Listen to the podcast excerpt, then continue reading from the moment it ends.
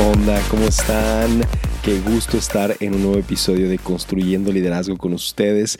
Y esta es la segunda parte, se podría decir, de dos partes que había acerca de resolver problemas. ¿ok? Entonces, el episodio pasado se trató acerca de cómo hacerle para poder tener una mentalidad correcta ante los problemas. Y el día de hoy quiero hablar acerca de 10 acciones. Entonces va a poner súper práctico, va a ser algo muy útil para muchos de ustedes, estoy segurísimo. Son cosas que eh, he tratado de aplicar y bueno, ahorita les voy a decir un poquito más, ¿no? Pero uh, primero que nada, gracias a todos los que nos escuchan por primera vez, de verdad, qué gusto que estén con nosotros el día de hoy y este, espero que de verdad sea de mucha utilidad este episodio que vas a escuchar hoy. Y quiero empezar diciendo lo siguiente, ¿ok? Y es que los problemas sí, son una oportunidad para poder crecer. Y esto ah, no lo quería decir desde la vez pasada, hablamos de mentalidad, esto es algo de mentalidad, pero es muy real. Entonces, los problemas pueden ser, pueden ser una oportunidad para poder crecer. Y si tú tomas esta oportunidad con la mentalidad correcta, que fue capítulo pasado, y tomas las acciones correctas, entonces vas a crecer, vamos a crecer. Esta es la manera en la que nosotros podemos eh, crecer como líderes, resolver problemas yo creo que es la segunda actividad más importante de un líder. O bueno, quizás la tercera, ¿no? Hablando de crecer personalmente y desarrollar a otros y la otra es resolver problemas. Pero creo que resolver problemas nos ayuda a crecer a nosotros mismos y ayuda a otros a nuestro alrededor a crecer. Y antes de arrancar con esto, tengo que hacer una confesión. ¿okay? Y esta confesión es que yo soy adicto a resolver problemas. Soy adicto a que alguien traiga un problema delante de mí, nos sentemos con personas y que empecemos a tirar ideas y empecemos a ejecutar un plan y empecemos a hacer todo esto. De verdad, me fascina cuando alguien tiene un problema que hay que resolver, cuando alguien quiere tener un cambio a algún lado. De verdad, yo creo que es algo de las cosas que es lo que más me emociona en lo que hago. Entonces, Ah, este, este episodio la verdad es que son, es un resumen de cosas que quizás he visto que hemos podido hacer como equipo en la iglesia, que ha funcionado, pero que yo estoy seguro que te van a poder traer a ti algo. ¿okay? Entonces son 10, seguramente hay 20, 50 o 100 cosas que puedes hacer cuando estás resolviendo un problema, pero yo creo que estas 10 están bastante buenas. Entonces, otra vez, si a ti te es útil este episodio, compártelo con alguien, ponlo en historias, uh, saca un quote, haz lo que sea, pero que esto le llegue a alguien más porque estoy seguro que le puede ayudar. Vamos a arrancar. Número uno. Número uno es ten a personas que sumen. Entonces, tener al equipo correcto siempre es lo más indicado. Hace tiempo estaba hablando con uno de mis mentores, uno de mis pastores, Arturo, me decía, Roby, siempre que quieras empezar algo, necesitas un equipo. O sea, no puedes nada más empezarlo solo. Tal vez te puede venir una idea solo, pero necesitas a la gente correcta, porque todo lo que vale la pena se hace con un equipo se hace con el equipo correcto. Entonces, es muy importante esto porque la atención bien manejada en una reunión, en un equipo, es clave para resolver problemas. Es el secreto para, para resolver problemas. Si a ti no te gusta el conflicto, no te gusta la tensión, no te gusta cuando en una junta se pone tenso el asunto, entonces permite que alguien más lo maneje. ¿Sí? Dile a alguien más, oye, si se pone tensa la junta, si se pone tenso esto, ayúdame a manejarlo porque, híjole, a mí no me gusta esto y nada más lo voy a, lo voy a cerrar, ¿ok? Entonces empieza a buscar a esa persona que te puede ayudar, ¿ok? A, a, manejar la tensión en esa conversación, porque es muy importante. En la tensión, en ese conflicto, en ese momento donde están los dimes y diretes y está así como estirándose esto, es cuando llega la solución más importante. Entonces déjalo, deja que, deja que se caliente poquito los ánimos. Eh, la verdad, híjole, sí, claro que puede haber momentos donde se salga de las manos y gente va a tener que pedir perdón, pero honestamente, déjalo un poquito, déjalo un poquito, ¿ok? Esto es algo que, que para mí es un poquito más fácil, ¿ok? No sé por qué, pero me encanta cuando hay tensión en un lugar. Pero bueno, uh, esto es tener a las personas que sumen, porque más de la mitad de los problemas que resolvemos se tratan de gente en los lugares incorrectos. ¿Ok? Entonces, si estás tratando de resolver un problema de personas que no están en el lugar correcto y traes a personas incorrectas a, una junta o a un, a, una, a un lugar donde estás tratando de resolver algo, va a ser muy difícil que se pueda resolver porque estás cometiendo el mismo error otra vez, ¿ok? Entonces, número uno es eso, tener las personas correctas. Número dos, no guardes secretos. ¿sí? Eso es la verdad un consejo para toda la organización, no solamente cuando estás teniendo ah, problemas. Entiendo que hay cosas que no puedes compartir abiertamente, que tal vez son delicados, problemas de otras personas, etcétera, o, o, planes que hay que tal vez si los cuentas cosas no van a funcionar. Pero en realidad que no haya cosas en tu organización o en tu equipo, pero mucho menos cuando estás tratando de resolver un problema que no se puedan hablar. Sí, que no sea como, ay, bueno, vamos a hablar de todo, pero no les podemos decir esto. Porque si ocultas cosas acerca de un problema, entonces no lo van a poder resolver. No van a poder llegar al punto donde lo están resolviendo a fondo. Siempre se va a quedar algo inconcluso, siempre se va a quedar algo fuera de la conversación que seguramente es muy importante. Entonces, regreso al punto número uno. Si necesitas guardar un secreto porque alguna persona está en ese lugar, entonces esa persona no puede ser parte del equipo porque necesitas que todas las personas puedan estar, estar enteradas de todo lo que está sucediendo para poder resolver el problema. ¿sí? Es muy importante esto. número tres es piensa dentro de la caja. Y seguramente algunos de ustedes querían que dijera, piensa fuera de la caja, la solución puede estar más allá de lo que siempre has hecho. Pero honestamente, pensar fuera de la caja es la cosa más complicada que hay en el universo. Seguramente a alguien se le ocurrió. Dios bendiga a esa persona que se le ocurrió, pero la verdad es que ha traído más problemas que soluciones. sí, digo, no sé, yo no soy nadie para decir esto, pero de verdad creo que creo que pensar fuera de la caja no ha ayudado tanto como en realidad creemos. ¿sí? Esta creatividad como súper así, salida de todos lados, donde, donde no tienes que hacer nada de lo que ya se ha hecho, sino de algo nuevo, híjole, nos ha de verdad llevado a, a, sentirnos como fracasados, ¿no? Porque en qué momento se te va a ocurrir algo que a nadie más se le haya ocurrido, ¿verdad? Tal, vez puede pasar, tal vez eres muy inteligente, tal vez eres el Elon Musk latino, ¿no? Y, y está increíble, pero piensa dentro de la caja cuando estás resolviendo problemas, porque se oye muy padre salir de la caja y estirar las fronteras para cuando hay problemas, pero la verdad, la solución siempre está con lo que tienes a la mano. La solución siempre está a un tiro de piedra, está ahí cerquita, ¿ok? Lo tienes a un lado, quizás enfrente es una persona, la solución siempre está cerca. Sí, y piensa, hablando de personas hace un momento, si, si tú necesitas a alguien más, híjole, contratar a alguien que está fuera de la caja, ¿qué significa eso? ¿Qué significa? ¿Que para resolver un problema de contabilidad vas a contratar un músico? Pues claro que no. Necesitas un contador, necesitas alguien que sepa de números. No, sí, pero un contador fuera de la, casa, tal, de la caja tal vez es alguien de otro país. Pues sí, no va a conocer lo que tú necesitas. Entonces, piensa dentro de la caja. Búscala bien en las esquinas, ¿ok? Vete a las esquinas de esa caja. Si revisa toda la caja, pero ahí está esa solución. Y entonces, ah, número cuatro, pensando esto de, hey, necesitas ver dentro de la caja también, número cuatro es, no le tengas miedo a trabajar duro.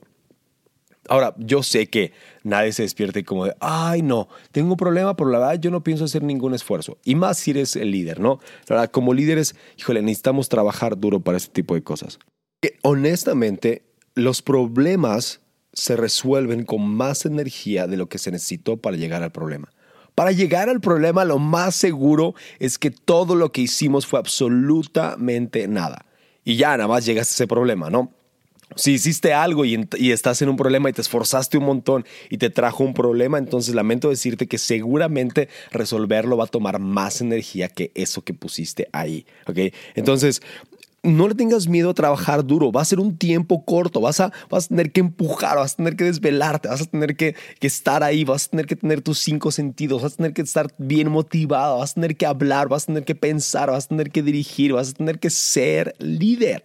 Vas a tener que ser líder, estar enfrente y liderar con el ejemplo. Y, si la solución es pararte más temprano, trabajar más tarde, echarle más ganas, entonces hazlo porque vale la pena tú vas a crecer, tu gente va a crecer, la organización va a crecer y van a ser mejores después de este problema.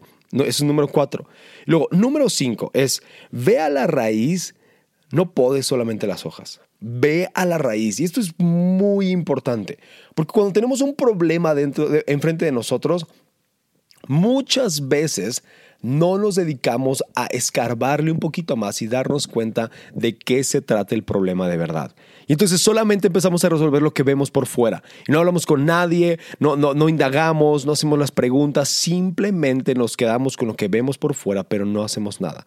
Entonces te animo que hagas la cosa más sencilla y más útil que puedes hacer que es tener las conversaciones necesarias. Ten las pláticas correctas con la gente correcta. Ten más pláticas que las de las que deberías de tener. Ten más pláticas de las que crees que son necesarias. Pregunta, pregunta, pregunta. De hecho, hace, hace años cuando trabajaba este, en recursos humanos en una empresa muy grande, nos dieron un curso y nos hablaban acerca de preguntar siete veces por qué. Entonces, cuando yo estaba con un empleado y este empleado quería irse del trabajo, quería renunciar, entonces yo llegaba y le preguntaba, ¿por qué quieres irte? No, lo que pasa es que tengo una mejor oportunidad. Ok, pero ¿por qué estás buscando una mejor oportunidad? No, pues es que lo que yo necesito es poder este, estar más tiempo en mi casa y ganar mejor. Ok, ¿por qué quieres estar más tiempo en tu casa? No, pues lo que pasa es que yo necesito estudiar y dedicarle tiempo a mis tareas. Ah, ok, bueno, entonces ahí ya con tres preguntas, entonces ya descubrí que él quiere tener más tiempo para dedicarlo a esa escuela. Ok, ¿por qué quieres más tiempo? Pues porque quiero superarme en la vida. ¿Y por qué quieres superarte en la vida? Pues porque cómo no me quiero superar, ¿no? No sé. El punto es que tal vez yo agarraba esa parte como de, ah, quieres más tiempo para tus tareas. Entonces yo le decía, bueno, ¿qué tal si te damos aquí un mejor horario? Tal vez no te podemos dar el mejor sueldo, pero te podemos dar mejor horario. ¿En serio? Sí. Pum, se solucionaba el asunto, ¿no? Entonces estoy hablando de algo muy, muy sencillo, muy simple, ¿ok? No fue un problema muy grande que necesité un equipo. Sin embargo, después de preguntar varias veces, puedes descubrir cuál es la verdadera razón.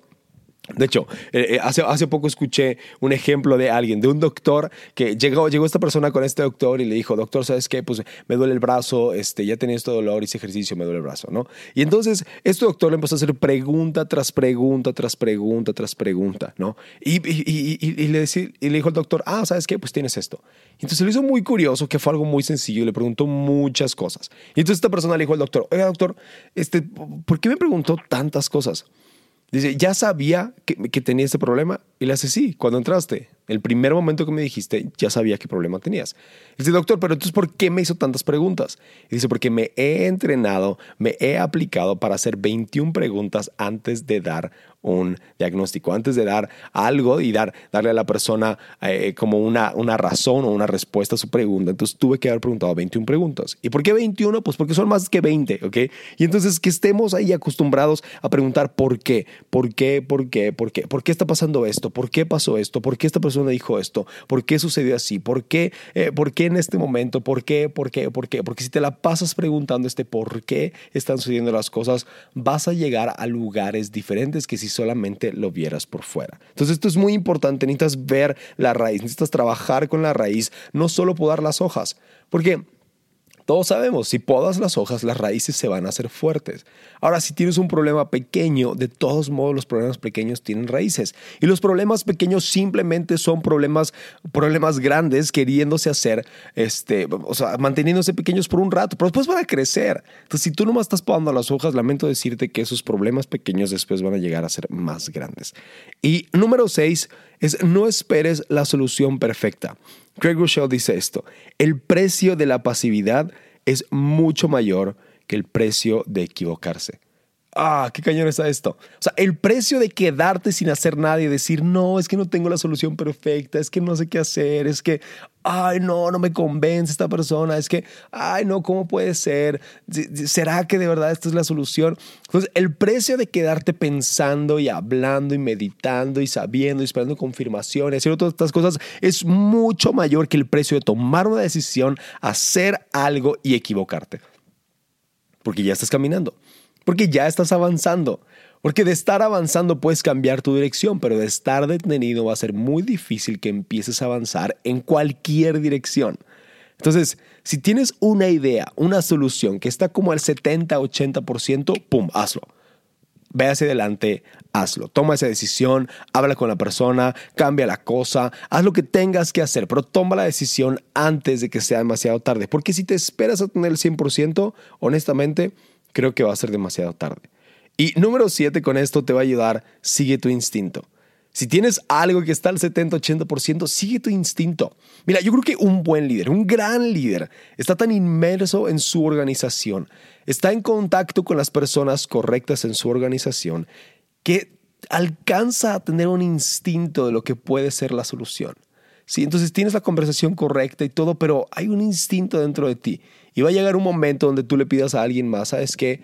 Tenme confianza, tengo como, ah, tengo una corazonada, siento algo, ¿ok? Creo que tal vez necesitamos tomar esta decisión. Entonces me acuerdo que, me acuerdo que eh, ha habido cosas en la iglesia, ¿ok? que, que mi pastor nos dice, ¿saben qué? Yo siento que necesitamos hacer esto, necesitamos honrar esto. Y eso nos ha llevado como equipo a poder avanzar y a poder crecer y a poder honrar esa decisión de nuestro líder. Entonces, sé un líder que sigue sus corazonadas. Eh, a veces va a estar mal, pero es mucho mayor el precio de no tomar una decisión a tomar una decisión equivocada y corregirla. Entonces, es número siete. Y número ocho es, piensa esto, ¿ok? Ah, esto va a ser muy útil para algunos de ustedes. Sobre todo si ya lo han hecho antes. Porque piensa qué haría un consultor. Si tú contratas a una empresa, de esas así, empresas que cobran un montón de dinero para decirte en qué estás mal y qué hacer, piensa en qué te diría esa persona. Si ya lo has hecho, te has dado cuenta que quizás es muy útil en algunas circunstancias, pero en otros momentos en realidad te dicen solamente lo que tú ya sabías, solamente que te lo dicen con un orden específico, en una presentación con PowerPoint y a veces con un buen plan, a veces ni siquiera es tanto, ¿ok? Pero lo que sí es cierto es que siempre te cobran mucho dinero. Entonces, pues no sé, pon ese dinero en algún lugar y piensa, ¿qué haría un consultor si viniera a este lugar y viera este problema? Eso te va a ayudar un montón, porque entonces de verdad sales un poquito de esa perspectiva y dices, ok, entonces necesito esto. O quizás háblale a algún amigo, oye, ¿qué harías aquí? ¿No? Pero entonces piensa, piensa hacia allá. Yo, a nosotros como, organización nos pasó eso una vez. Quisimos hacer algunos cambios en la iglesia, contratamos a unas personas que duraron mucho tiempo y honestamente nos ayudaron, ¿ok? Nos ayudaron porque nos, nos hicieron pensar pero después de un tiempo nos dimos cuenta que la solución que ellos habían traído, al quizás no estar tan inmersos dentro de la organización, al final tuvimos que cambiar muchas cosas de lo que ya habíamos empezado con ellos, porque no estaba combinando con quienes éramos. Entonces, es el problema de los consultores, que a veces van a ver el problema, pero no van a ver tu ADN, no, no, no van a ver tu corazón. Entonces, piensa qué haría un consultor, qué te diría un consultor. Y número nueve, ah, estamos casi llegando al final, es no diseñes un plan lleva a cabo el plan. Obsesiónate con la ejecución, obsesiónate con llevarlo a cabo. No hagas un plan que tienes que ah, dibujar así inmenso y que no se lo puedes explicar a un niño de 5 años. Haz un plan tan sencillo que puedas seguir, que tenga A, B y C. Divídelo en acciones que puedas seguir, que no sean cosas nada más que se quedan en el aire. Porque ahora sí, ahora sí piensa en el cómo, ¿ok? Si, si escuchaste el, el capítulo del episodio pasado, entonces sabes que, que, dije, hey, no te enfoques en el cómo, ok, enfócate en el qué y obsesiónate por el por qué, porque el cómo se va a solucionar solo después. Entonces yo te animo a esto, de verdad puedes ir y enfocarte en el cómo. Ahora sí, dale, dale con todo al cómo, va a ser muy importante. Pero más importante acerca del cómo es quién lo va a hacer, qué va a hacer y para cuándo lo tiene que hacer. Entonces, lo más importante del cómo es que tiene que ser muy práctico. No nada más hay un plan que se queda ahí, sino personas se hacen responsables de cosas y saben quién tiene que hacer, qué lo tiene que hacer y para cuándo lo tiene que hacer. Porque si lo sabes, si esas personas saben que tienen que hacer esas cosas, entonces el plan se va a llevar a cabo. Si nada más dejas un plan ahí al aire como para que cada quien haga lo que quiera, honestamente, nunca se va a hacer. Va a ser muy complicado que un plan tenga éxito si solamente se queda ahí. Y número 10. Ah, y este es quizás el más importante. Porque muchas veces, como líderes, muchas de las veces que hay un problema en nuestra organización, en nuestro equipo, en lo que Dios ha puesto debajo de nosotros, muchas veces tú eres el problema. El líder es el problema, ¿sí? Y te voy a decir una cosa. Cuando tú eres el problema, también es tu trabajo arreglar eso. También es tu trabajo resolverlo. Entonces, no importa si el problema son otras cosas, es otra situación, es otra persona, es tu trabajo resolverlo. Pero si el problema eres tú mismo, entonces date cuenta. Si después de preguntar muchas veces por qué, te diste cuenta que tú salías a la conversación. Quizás tú no estás dando el espacio a otros, quizás tú no estás soltando, quizás tú no estás delegando, quizás tú estás trayendo tensión, quizás tú estás haciendo cosas que no están ayudando al equipo. Entonces, tú sé la solución también. Tú mejora, tú crece, tú suelta, tú avanza, tú delega y ve cómo tu equipo llega a otro lugar y crece porque toma la oportunidad de poder crecer como equipo resolviendo un problema. Entonces, muchas gracias. Espero que estas 10 cosas hayan sido útiles para ti el día de hoy. Y por favor, otra vez, suscríbete ahí en Spotify si lo escuchas ahí o en cualquiera de las plataformas. Dale click porque solamente escuchamos los podcasts a los que nos suscribimos, porque te llegan ahí nada más. Entonces, por favor, hazlo. Muchas gracias por estar con nosotros el día de hoy y nos vemos el siguiente lunes con un nuevo episodio.